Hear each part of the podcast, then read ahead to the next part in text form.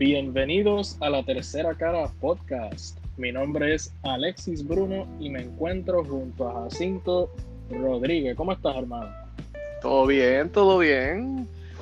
Aquí ya tú sabes, pasando finales. Saludos a todos, saludos a todos. Espero que los que me escuchen hoy, que sean estudiantes, la estén pasando bien, estén pasando tranquilos. Vamos allá, vamos a pasar las clases. Gracias por eso, Angie. La realidad es que el placer es nuestro tenerte aquí. Y para la audiencia, si la voz de ella les parece familiar, es porque hace casi dos meses atrás la tuvimos aquí como invitada en el episodio 22, Vieques Resiste, el cual sigue siendo el episodio más escuchado de la temporada, gracias a ustedes la audiencia por eso. Pero de ahora en adelante ella será parte íntegra de este podcast, lo que significa que hemos cumplido nuestra meta de incorporar a una quinta persona como lo que hicimos desde el principio. Así que gracias Angie por aceptar nuestra invitación. Aprovecho para darle un saludito a nuestros colegas Allen y Delwis. Eh, los queremos, los extrañamos mucho y esperemos que puedan regresar pronto. Ahora bien, les dijimos que tenemos dos cosas para anunciar, pero la segunda vamos a dejarla para el break. Vamos, vamos a lo que vinimos. El Internet pasó de ser una herramienta militar a una red accesible solo para los que podían pagarlo y hoy en día es una necesidad, vamos, hasta un derecho humano por su naturaleza de acceso a la información, podríamos argumentar, ¿no? Así que hoy, mi gente, queremos partir de la siguiente pregunta. ¿Somos adictos al Internet? Así que estaremos hablando sobre nuestras experiencias con el Internet dentro y fuera de los espacios de estudio-trabajo, qué posibles problemas hemos enfrentado con este y si como humanistas tenemos la responsabilidad de darle un mejor uso o incluso un uso diferente. Pero no sin antes dejarlo con nuestro amigo Jacinto para la cita lapidaria de la semana. Muy bien, muy bien. Bueno, la cita lapidaria de la semana dice así. El prejuicio es una carga que confunde el pasado, amenaza el futuro y hace inaccesible el presente. Por Maya Angelou.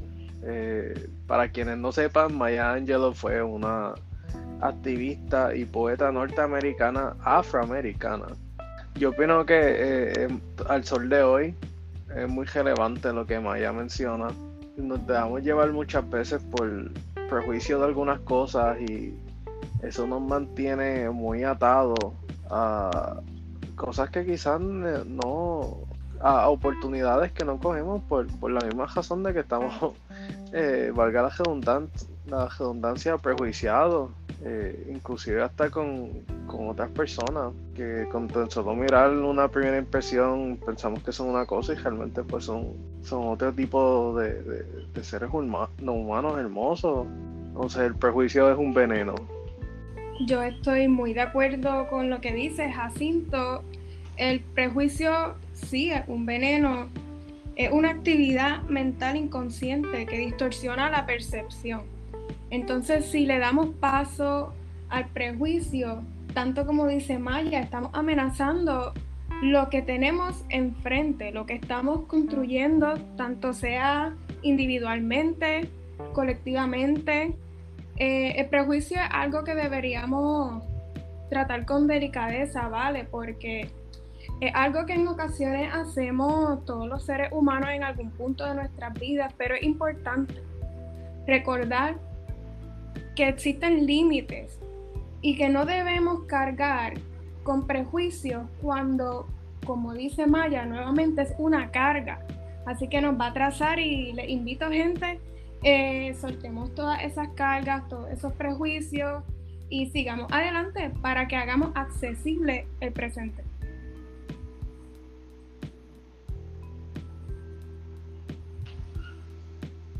Sin lugar a dudas, Perdón, déjenme comenzar eso otra vez. Dije sin lugar a dudos.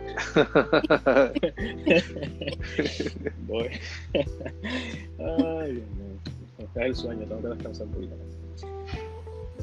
sin lugar a dudas. Y yo creo que es importantísimo de notar también que generalmente el prejuicio se arraiga de la ignorancia. Cuando prejuiciamos es porque desconocemos eh, dónde es que otras personas, nuestros prójimos, eh, están situados, eh, independientemente sea por lo que padece o por sus acciones o a veces hasta por sus palabras que, ¿verdad? que se pueden malinterpretar si no escuchamos con cuidado. Y cuando Angelou nos dice que confunde el pasado, es usualmente, eh, o pienso yo, que usualmente alusión a esos grandes problemas que hubieron en el pasado, que de alguna manera u otra no todo el mundo ha, tenido una respuesta a eso. Y nos incluimos a, los tres aquí, claro, de alguna manera u otra este, somos ignorantes, pero eh, si nos proponemos a, ser más empáticos, a escuchar, eh, a desatarnos de, esas cadenas que nos mantiene perpetuados en, ese veneno, ¿verdad? Por seguirle la línea a ustedes, del prejuicio, pues podemos ser eh, esperanzadamente menos ignorantes cada día. Así que, habiendo ya concluido esa reflexión, mi gente, el Internet, miren, yo puedo empezar eh, por decirles de que yo no imagino como mínimo mis últimos 15 años de vida eh, sin el internet. Y yo sé que la generación Z, la generación Z escucha esto y, se ríe. Bueno, pero es que eso siempre ha estado. Y, y pues decir que siempre ha estado, pues aparte de que obviamente no es así, también hay que considerar que tiene como esta, esta noción de que ah, este, todos los que estamos vivos hoy en día, pues prácticamente nacimos con eso, eh, lo cual es totalmente falso. Eh, somos de diferentes generaciones que hemos vivido distintas experiencias, venimos de, distintos tiempos y, y no, no, estoy diciendo, ¿verdad? No, no estoy diciendo en otras palabras que los viejitos no usan el internet, ¿verdad? Por, ponerlo así. O, las personas mayores, ¿verdad? Que se oye más propio, así que disculpen a a, los oyentes de avanzada edad, ¿verdad? Los, queremos mucho. Eh, aunque sí, eh, se puede dar que de generaciones que no nacieron con el internet les, dé les den ese, ese uso, tal vez es un poco más limitado, pero de alguna manera u otra, pues eh, estamos todos conectados en internet, aunque nuestras realidades han sido, han sido distintas.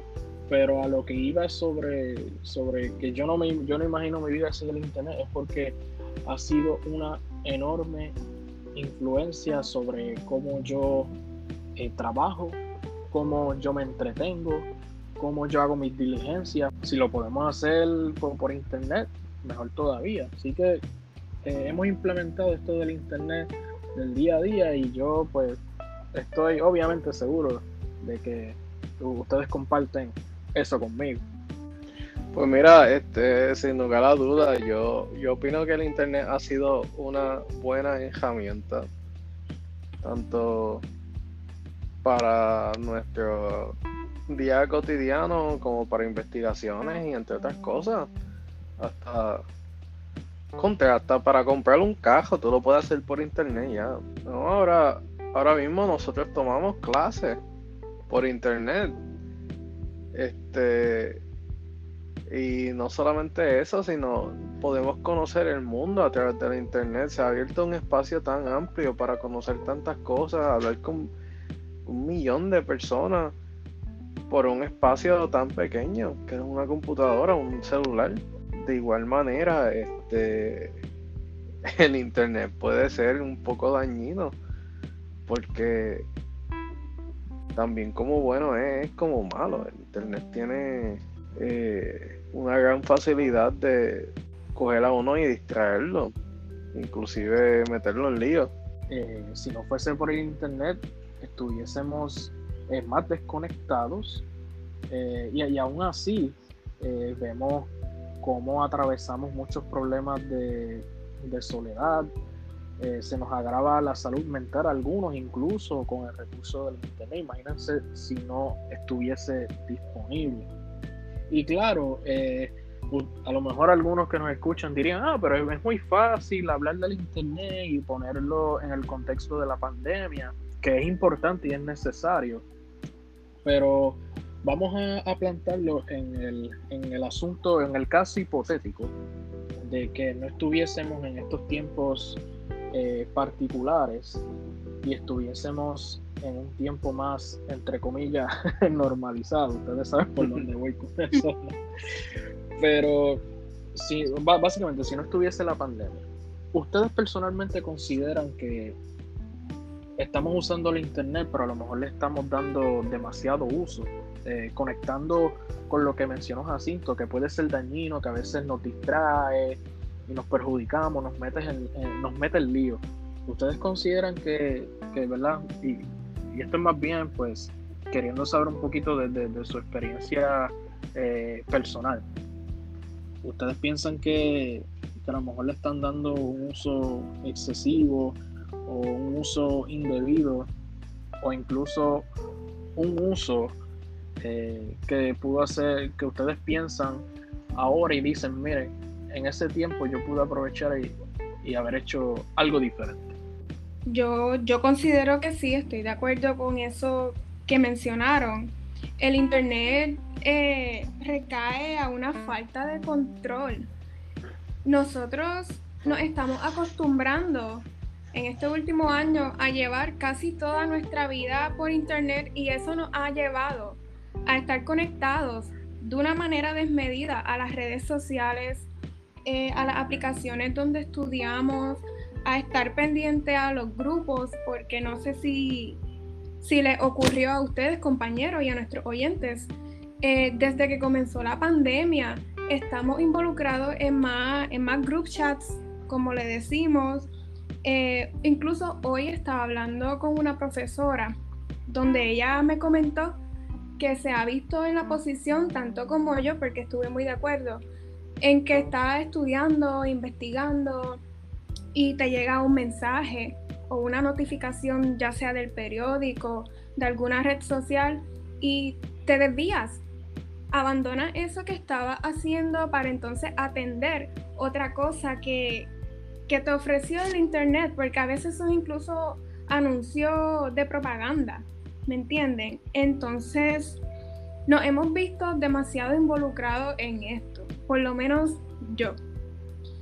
Eh, yo duermo con el teléfono al lado mío porque siempre estoy pendiente a las noticias, ya saben cómo el internet bien movido, bien rápido, como dije al principio, no tiene control. Entonces eso le crea un problema a uno, incluso ya sea de concentración, para dormir, de atención y por ahí sigue la línea. Sí, uno procrastina pendiente al celular a veces. Pegas a ver memes y scrollear en Facebook y de la nada como que ya te pasaron dos horas y todo lo que hiciste fue nada. Y ese es en el caso más sano. Estamos hablando de un caso normal, que, que pasamos todos, o algunos, o muchos de nosotros. Pero hay personas que ya son, este, piénsate en una persona que antes de la pandemia era un comprador compulsivo y lo vas a ver comprando de manera más compulsiva porque lo tiene al acceso de la palma de su mano. Y más en este tiempo que no tiene pues esa accesibilidad de hacerlo ya en, en un lugar, en una tienda. O de estas personas que son apostadores compulsivos, que también tienen un acceso ilimitado a diferentes sitios que son en línea. Pueden apostar en línea por las 24 horas del día famosos casinos virtuales. Claro, eh, yo me pongo a pensar, Jacinto, ya, ya que tú traes eso. En, el día a día, que mirando las caras de nuestros familiares, eh, eso es algo que me parece tenebroso porque eh, a pesar de que estamos de nuevo en tiempo, y yo sé que dije que que bueno, íbamos a tratar de, no ponerlo todo en el contexto de la pandemia, pero entiendo que en esta ocasión es necesaria. A pesar de que no estamos viendo a nuestras amistades ni a nuestros familiares eh, fuera del, núcleo, eh, con mayor frecuencia, aún así tenemos a las personas con las que convivimos y pues eh, estamos tan, tan distraídos y tan envueltos en, este, en, esta red virtual que el tiempo en familia pues eh, se, ve afectado. y, estoy segurísimo de que, de que aquí lo hemos vivido, lo hemos vivido todo, a menos que no se vaya la luz, ¿verdad? Como pasa frecuentemente aquí en Puerto Rico para los que nos escuchan internacionalmente. Eh, estamos cada cual en su habitación y escuchando música o viendo cualquier bobería en YouTube, pero no le dedicamos tanto tiempo a, esa, a, esas conversaciones eh, familiares que, que, son cruciales. No, no sé qué ustedes que ustedes piensen sobre eso. Más, más a la pantalla del iPhone que a la cara de, los familiares. Pues mira, este, siendo cada duda, hasta yo mismo yo he pecado de eso, de estar más tiempo pendiente al celular que a, que a mi entorno. Y pues lo que tú dices lo, puedo tomar a, a, medida como un tipo de introspección, porque es como que coño, de H, sí, no, es verdad, es verdad, porque este, obviando el contexto histórico que estamos pasando, es como que ya se ha vuelto casi una como una parte sintética de uno ya, es como una segunda cabeza lo que uno tiene cuando llega a tener un, dispositivo con acceso al internet. Es como una conciencia colectiva falsa, en donde pues tú vas, te entretienes todo el día, busca la información que necesitas si necesitas algo, pero realmente no, no le damos, yo opino que no le damos el, el uso adecuado como que lo utilizamos más para, para entretenimiento o para como un uso vago que para un uso ya en, lo académico, un uso apropiado académicamente o, tomarlo a bien. Quiero añadir a, a eso, Jacinto, en el aspecto familiar, el Internet incluso nos ha permitido crear nuestro propio mundo, como tú dices, una segunda cabeza Ahora, aunque tú estés parado frente a una persona, tú puedes estar escuchando música, tú puedes estar en otro lugar sin siquiera que la persona se dé cuenta. Así que esas relaciones eh, de tú a tú, como decimos acá en Puerto Rico, se ven afectadas porque no, nos desviamos, desviamos toda nuestra atención para prestarle atención al Internet. Y con esto de la música, más bien me refiero a aparatos tecnológicos como lo son los audífonos. No sé si a ustedes les ha ocurrido que pueden estar dialogando con alguien y estar en su mundo con los audífonos, navegando en el internet, eh, buscando entretenerse. Aunque uno ya tenga un propósito enfrente, tú puedes tener tu familiar, ya sea tu mamá, tu papá, incluso tu pareja. Caso me ha sucedido. Y uno estar eh, en el teléfono. Entonces, no sé si ustedes estén de acuerdo conmigo, pero en parte eso ha recaído en una especie de falta de respeto.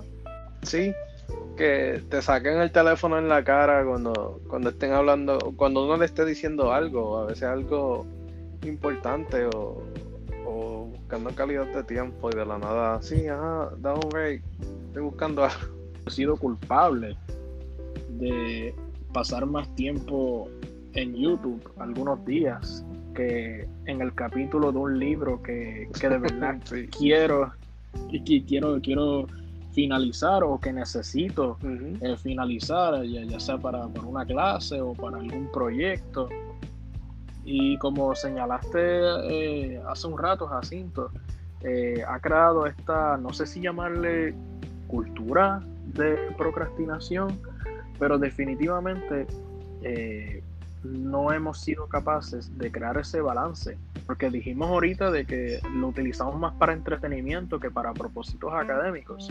Y yo respondería a eso, Jacinto, que eh, tanto el uso para estudiar como para trabajar es igual de importante que el entretenimiento. Nosotros como seres humanos necesitamos ese despegue, ese, ese desprendimiento de, de nuestra realidad y tener la capacidad de crear otra realidad, ya sea a través de un libro, ya sea a través de un paisaje natural, en este caso, este, en un videojuego o en un grupo de memes, yo no sé quién, quién de ustedes hace eso, un grupo de memes eh, en las redes sociales a través del internet.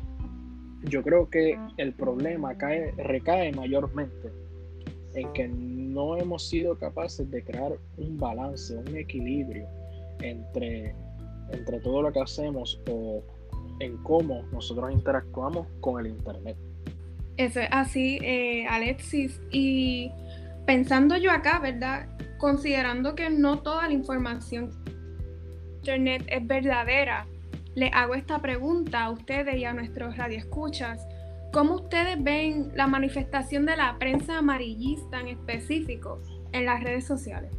Hmm. Mira, yo te puedo poner el, gran ejemplo de que ayer mi pareja viene y me... Bueno, no, me taguió ni nada, fue que lo vi en, la página de mi pareja, que la CNBC, creo que era, había puesto en su cuenta de Twitter que las mujeres este, o las féminas se sentían avergonzadas de ganar un sueldo más que sus parejas porque la hacía lucir mal.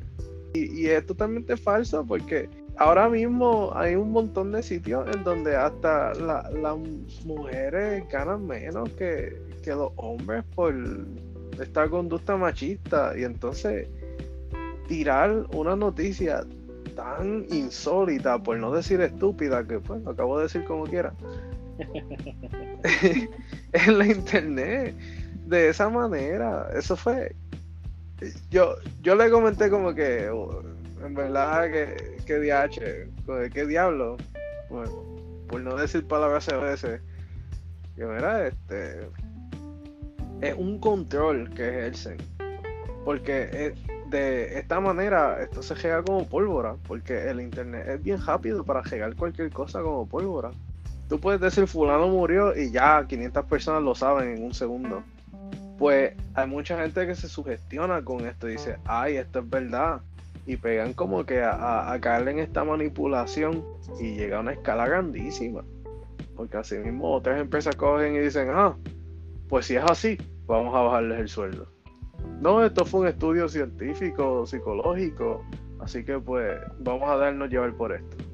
No, claro, claro, y yo, yo concuerdo que definitivamente estamos eh, altamente expuestos, estamos altamente vulnerables a la hora de consultar información a través del Internet, porque como bien señalaste, por la rapidez en que ésta se, se distribuye y se viene convirtiendo en un enorme paradigma en cuestión de horas o hasta en cuestión de minutos.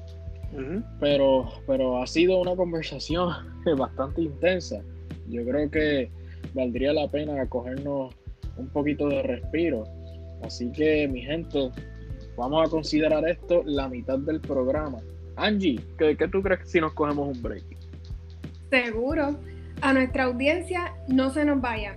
Agarren los monchis, relájense y compartan el podcast. Que vamos para ahora.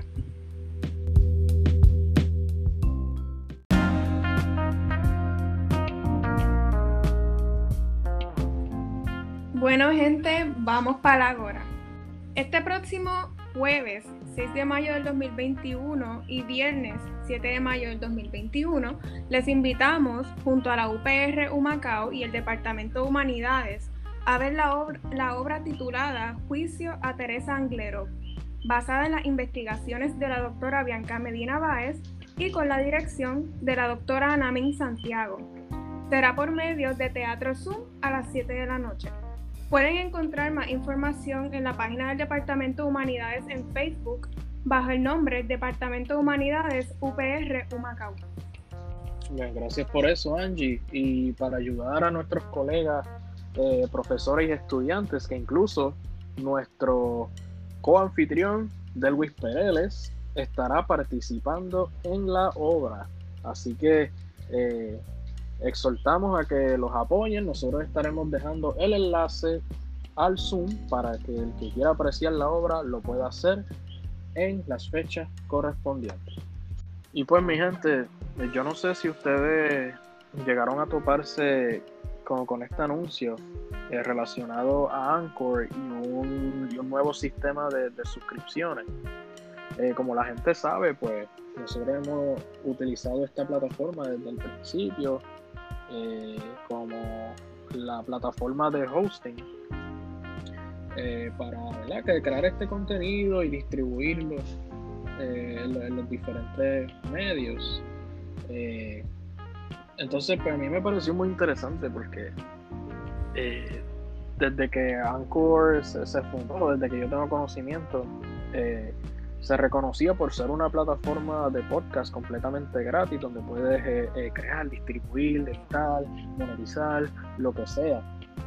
Entonces entra este anuncio de, de que ahora las personas pueden suscribirse a a un podcast para poder tener un acceso especial a algún episodio que, que, tal vez ese podcast decida poner detrás de, una pared de paga o como en inglés se conoce el paywall. Y yo creo que es muy importante que nosotros reaccionemos a esto ahora temprano porque aunque esta, eh, esta función está solamente disponible en los Estados Unidos. Eventualmente Anchor la va a ampliar y la va a, habilitar para el resto del mundo. Y creo que es importantísimo que nosotros reaccionemos. La tercera cara es, ante cualquier cosa, es un proyecto social eh, para beneficio de, de quienes nos encuentren en cualquier parte del mundo, no solamente Puerto Rico y que nuestro contenido siempre será accesible y nosotros jamás nos atreveríamos a restringir dicho contenido para lucrarnos. Eh, eso no quiere decir que en el futuro tal vez eh, tengamos patrocinadores en el programa, eh, tanto para ayudar a negocios locales como ayudar a, este equipo a obtener mejores recursos materiales y ofrecerles un programa de mejor calidad, ¿verdad? Esos son otros otros 20, como dicen por ahí, pero eh, nosotros nos comprometemos a que nuestro contenido siempre va a ser eh, accesible para todo el mundo y no, van, a tener que pagar ninguna tarifa y eso es una promesa que, vamos a hacer ahora y, lo haremos siempre. como, como les pregunté compañeros, no sé si ustedes llegaron a, toparse con esto. Con estos servicios de, de paywall para para podcast. Exacto, exacto. Sí, yo, yo de hecho yo lo vi por Twitter.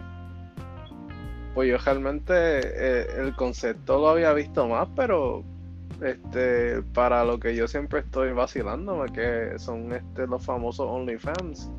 Pero nunca lo había visto para, para un podcast, mano. Esta es la primera vez que escucho de eso. Un poquito insólito, porque uno no tiene que pagar por, por algo que tú puedes escuchar en Spotify o en otro tipo de, aplicaciones. la, cosa es que eh, entiendo yo, ¿verdad? Eh, que eso sería para las personas que acceden a los podcasts directamente de Anchor. No sé si eso aplicaría a las demás plataformas a las que se distribuye, como, Spotify o Apple. Eh, podcast, pero, pero al momento sé que esto va a ser una, va a ser una función nueva y ellos lo promocionaron como algo de, que ah, este, puedes entonces eh, patrocinar en tus propios términos y, todo esto. Pero definitivamente eh, nosotros, entiendo yo, jamás nos prestaremos para, para algo así.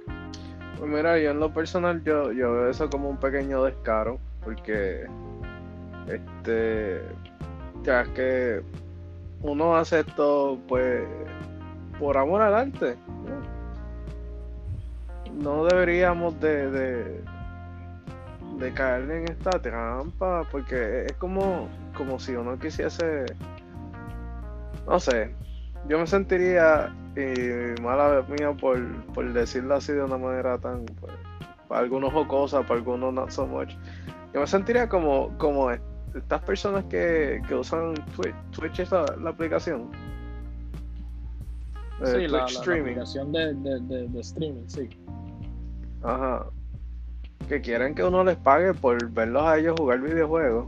Es algo un poco estúpido. Eh, te estás haciendo esto para entretener a personas porque tú tienes que buscar dinero de, esas personas así de, ah, no, pues tú quieres ver más contenido, tienes que, tienes que pagarme. Eh, nuestra misión es, además de, pues, entretener un poco, de informar y de crear conciencia, no de, de venderla, no de vender conocimiento. Porque entonces, ¿dónde, dónde está lo humanista en eso? Y un alivio saber que nosotros siempre vamos a buscar la forma de hacer nuestro contenido accesible, así que aunque estemos, estaremos o quizás enfrentemos ese problema con esta plataforma, sé que, que vamos a seguir adelante con el podcast a pesar de todo lo que nos quieran imponer nosotros, como dijeron, no, no los vamos a poner a, a pagar por algo que les queremos proveer de corazón como humanistas. Claro. Y si, si sobrevivimos censura, podemos sobrevivir cualquier cosa. Eso es así. sí. sí, sí, sí, sí, definitivo. Ay, fíjate, eso, eso sería una, una, buena historia para, para, otro día. Uh, sí. censura. Ay, santo. Contármela. No, sí, sí, sí, eso va. Eh. Eso va. no te preocupes, que eso va. Quería compartir con ustedes, compañeros, ya que estamos tocando este tema del Internet, eh, por medio de la red social Facebook, en la página de Manolín Silva Vieques, un historiador muy reconocido en Vieques, eh, noté una publicación donde este nos informa la creación del primer museo del dron y otras artes caribeñas en Vieques. Eh, su trabajo de más de 50 años en ámbitos culturales, artesanales e investigativos estarán accesibles para nuevas generaciones de viequenses, culebrenses y visitantes de todo el mundo.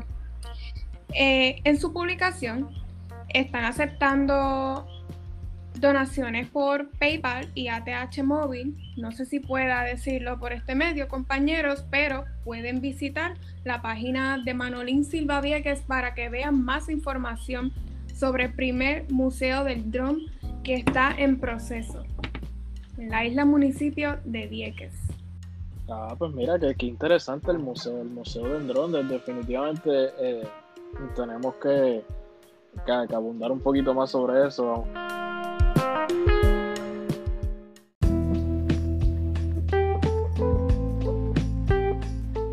de lo cauteloso que, tenemos que hacer.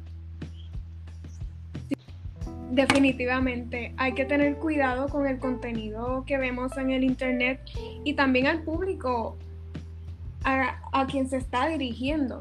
Tenemos que proteger nuestros niños, tenemos que proteger nuestra juventud y protegernos a nosotros mismos, ¿verdad? No dejarnos consumir por el Internet. El Internet no lo es todo. Y regresamos a la tercera cara. Gente, eh, ahorita estamos hablando acerca de, cómo nosotros eh, estamos tan vulnerables y tan expuestos a, las falacias que nos pueden dar eh, los medios de comunicación. Y como, como Angie lo describió, la, la prensa amarillista. Y lo peligroso que es para para una para cualquier sociedad. Porque la, distribución de esta a través del internet es más rápida que, coger el, periódico en papel. En cuestión de segundos todo el mundo eh, puede estar discutiendo una noticia eh, que luego entonces prueban de, que no era cierto y entonces eh, ese medio de comunicación no es culpable. es muy interesante esa, esa dinámica que vemos siempre. Pero también yo, yo, creo que hay que señalar otro, otros tipos de vulnerabilidad. eh, yo los otros días estaba así como todo el mundo un ratito en el Facebook y, y veo una publicación que dice, ah, este, eh, es muy importante que nuestros niños y nuestros jóvenes tengan una, una buena educación sexual para que no, estén recurriendo a otros recursos que no son educativos, que, son imprecisos, eh, como lo es la búsqueda de, pornografía o, o, estar escuchando cosas en la calle y uno suponer que, son correctas. Eh, ¿verdad? solo para poner ese ejemplo, yo, sé que es un poco eh, particular, pero, pero lo que quiero decir con, esto es que eh, tenemos que ser definitivamente un poco más cuidadosos como nosotros consumimos el Internet, porque le podemos dar una, utilidad, pero ya cuando se trata a lo mejor de acerca de un tipo de entretenimiento o se trata de, de resolver una duda, eh, tenemos que ser muy cuidadosos porque el Internet nos puede ayudar o nos puede perjudicar. así es. Yo, yo no sé, Angie, qué, tú piensas eh, al respecto, porque ahorita nos hablaste acerca. Los invito a agarrar un buen libro, una buena revista, desconectarse un ratito, aunque sean 5, 10 minutos, 15 del Internet, que usted verá que se va a sentir distinto una vez se aleje un poco de de este servicio que tenemos que ha sido un poco controversial, ¿verdad? Y no desestimo que ha sido de beneficio, porque lo ha sido. Pero debemos tomar más conciencia en si somos adictos o no al Internet. Y les invito a cada uno y cada una de ustedes a pensar, ¿ustedes son adictos o adictas al Internet? Claro, que sí, eh, por supuesto. Y yo pensando acá, eh, claro, ¿verdad? Vamos a hacer la, advertencia. Antes de nosotros denominarnos eh, historiadores, artistas, humanistas, pues en lo que nosotros creemos aquí, ¿verdad? Que me, atrevo, a hablar por todo el mundo aquí, antes que todo eso somos pueblo. Pero si, si nos vamos a enfocar en, ¿verdad? nuestra vocación, pues yo, yo me he preguntado, este, nosotros y nosotras como humanistas, eh, hemos caído en esa eh, presunta adicción de la que, de la que hemos estado eh, desarrollando esta conversación. Nosotros hemos caído en eso o nosotros hemos hecho un buen uso de este recurso o no lo hemos aprovechado lo suficiente. ¿Qué, qué, ustedes piensan? Sí, sí. O, no sé si piensan eh, si similar a, lo que yo les le, estoy trayendo, no sé, no sé de verdad. Pues yo sinceramente opino que este yo no le he dado tanto buen uso al internet. Yo he procrastinado con él mucho. he pecado de la procrastinación. Muchas veces.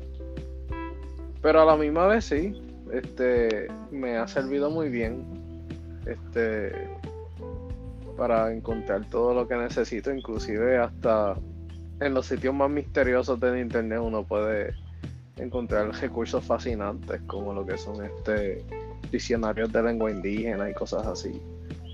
Pero de igual manera uno como que se da cuenta que en el ejercicio del, del uno estar este pues navegando tanto sea en las redes sociales como en, el internet en sí, que se presenta como una, pestaña falsa de lo que es la realidad y de lo que pues el mundo, o no el mundo, sino como popular quiere que sea la humanidad. Eh, pues no sé, la gente que tenga Instagram. Ven este mucho estas fotos bien este en sitios lujosos, gente dándose viajes por ahí, dicen, ah, DH, yo quiero hacer eso. Es como que te presentan una meta falsa para lograr una, una, felicidad y, te la ponen tan extravagante de como que, ah, tú no estás en nada si no haces esto. Como que esta pequeña cultura influencer y del querer venderte el mundo como si fuese un brochure de, de vacaciones, te enajena un poco también de la realidad. Y Sí. lo que hace lo que hace es apegarle un poquito al ego. Un poquito. Un poquito. un, poqui- un poquito bastante. Sí. Eh, me, me- me parece muy, interesante esa, esa imagen de, de- del brochure eh, de, de vacaciones. No, y, y yo me imagino que, que muchos de esos eh, brochures de vacaciones eh, pueden venir de, de tal vez de espacios o, o- o paraísos que, que ni siquiera se atreven a veces a mencionar el nombre de, de dónde es, eh, si no les conviene. Y yo me imagino Ujú. que Angie nos podría hablar de eso, que me imagino con, con cuántas fotos de, de- de internet hay, hay de Vieques, eh, pero la parte bonita, y es más difícil conseguir la parte eh, no muy bonita. Eso es así. eh, mayormente las compañías de turismo se han aprovechado del alcance que tiene el Internet y te muestran las mejores tomas de, de la playa, del pueblo, del baile, la fiesta, la baraja, pero no te muestran la realidad del pueblo. ¿Entiendes? Porque en ocasiones resulta menos atractivo no les conviene.